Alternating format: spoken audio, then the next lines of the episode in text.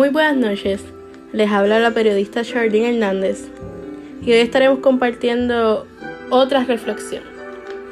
Así que espero que les guste, pero antes de la reflexión les comento, como ya saben, seguimos en cuarentena, ahora es hasta el 3 de mayo, dicho por la gobernadora de Puerto Rico, y cada día nos levantamos y vemos los push notifications como yo, que lo tengo en mi teléfono y a cada rato me llega las noticias, lo que está pasando en el país. Y pues vemos que seguimos en cuarentena y cada día sigue aumentando la cifra. Pero nada, yo te recomiendo que son noticias, van a seguir pasando, pero tú confía en el Señor Jesucristo que de esta vamos a salir. Él no nos va a dejar solo y no nos ha dejado. Así que confía y aférrate de sus promesas y mantén la calma y sigue las precauciones que nos han dicho ya los medios. Quédate en tu casa, sigue las precauciones que ya pues nos han estipulado. Así que tranquilo porque de esto vamos a pasar.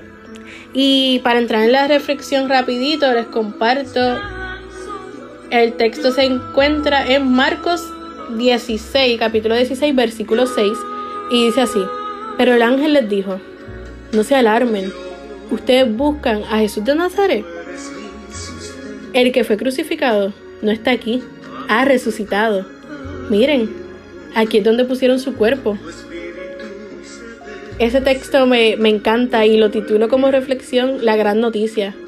Muchos esperaban ver el cuerpo quizás en la tumba, pero no. El cuerpo no estaba. Su promesa se cumplió.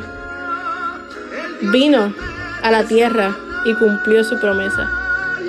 Murió crucificado, pero resucitó al tercer día.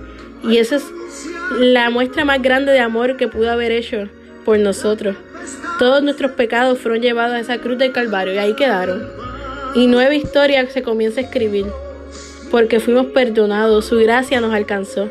Así que confía en sus promesas y como dice esta canción, escúchala titulada Dios, tú eres mi sustento. Dios es nuestro sustento, Él no nos va a dejar nunca, siempre está con nosotros, siempre ha estado y seguirá estando con nosotros y viene por nosotros y todo lo hizo por amor.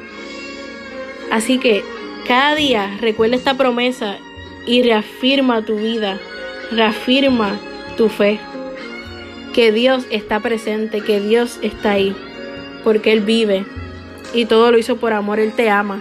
Recuerda que Él te ama, así que confía en su amor. Su amor te abraza hoy, su amor te inunda hoy. Dios es nuestro sustento. Aférrate a sus promesas.